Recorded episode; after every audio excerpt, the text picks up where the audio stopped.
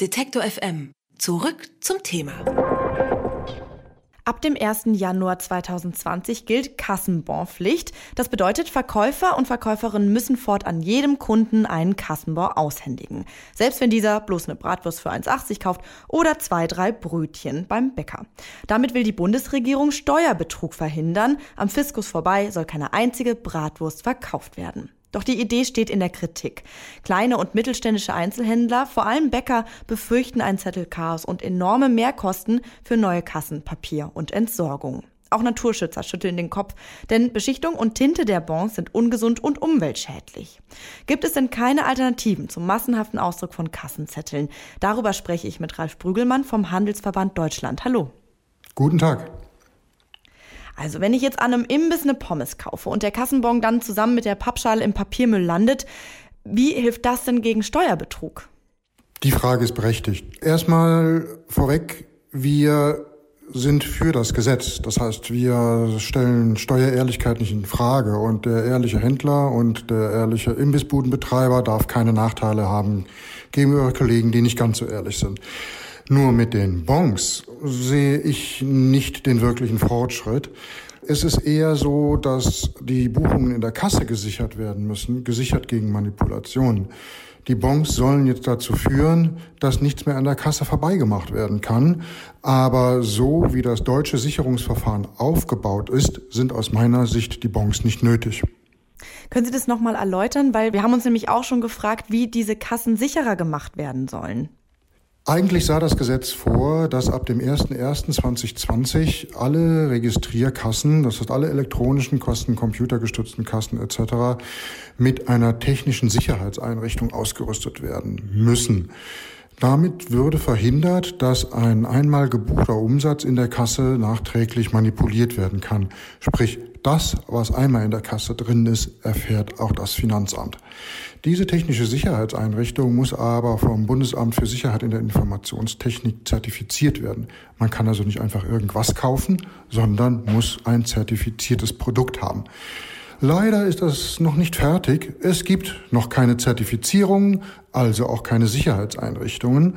Und deswegen wird es nicht beanstandet, wenn bis zum 30. September Kassen auch ohne diese Sicherheitseinrichtung betrieben werden. Nur die Bonpflicht, die gilt schon ab dem 1. Januar dann. Okay, also eigentlich geht es hier eher um diese, dass die Kassen sicherer gemacht werden, als jetzt der Bon. Der ist quasi nur das Nebenprodukt. Der Bon ist das Nebenprodukt, ganz genau. Die Ausgabe des Bons soll verhindern, dass Kunde und Verkäufer in irgendeiner Form etwas ganz am der Kasse vorbeimachen. Sprich, wir verkaufen etwas, wenn alles in der Kasse wäre, wäre es gut, aber da die Kasse gar nicht aktiviert wird, ist nichts gebucht und das Finanzamt erfährt auch nichts.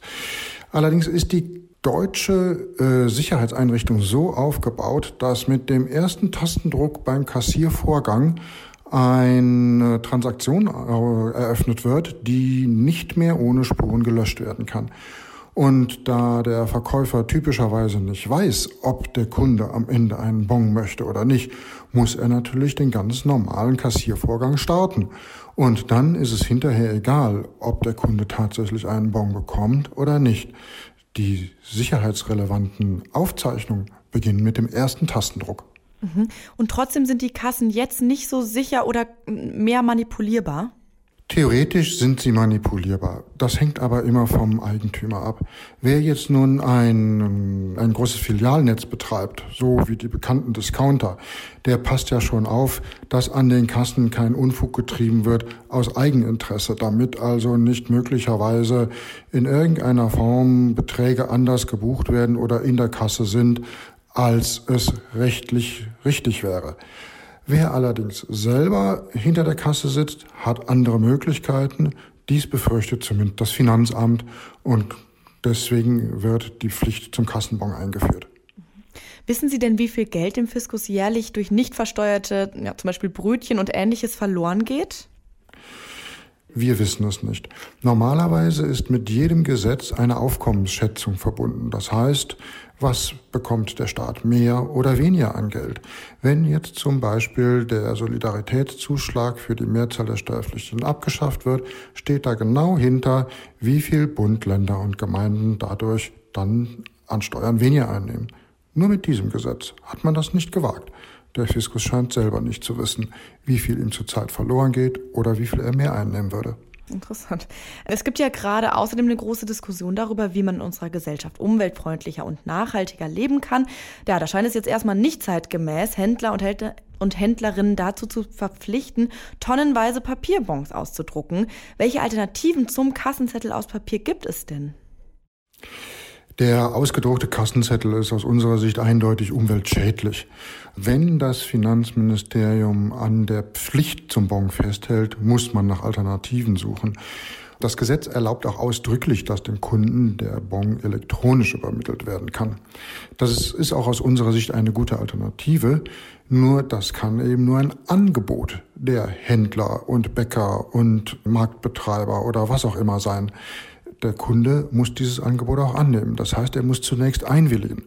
Genehmige ich, dass ich den Bon elektronisch erhalte und er muss auch ein elektronisches Verfahren haben, zum Beispiel eine App, das kann man alles machen, aber es gibt eben verschiedenste Kunden, die sagen, nein, ich habe Angst, dass mit meinen Daten Analysen betrieben werden, die ich nicht möchte. Oder andere Kunden sagen, ach, ich habe gar kein Smartphone, so etwas brauche ich nicht mehr. Sprich, es werden niemals alle Kunden erreicht. Und hier haben wir leider keine Informationen, wie flächendeckend elektronische Verfahren zur Bonausgabe sein könnten. Mhm. Also eine Alternative, aber nicht unbedingt die realistischste.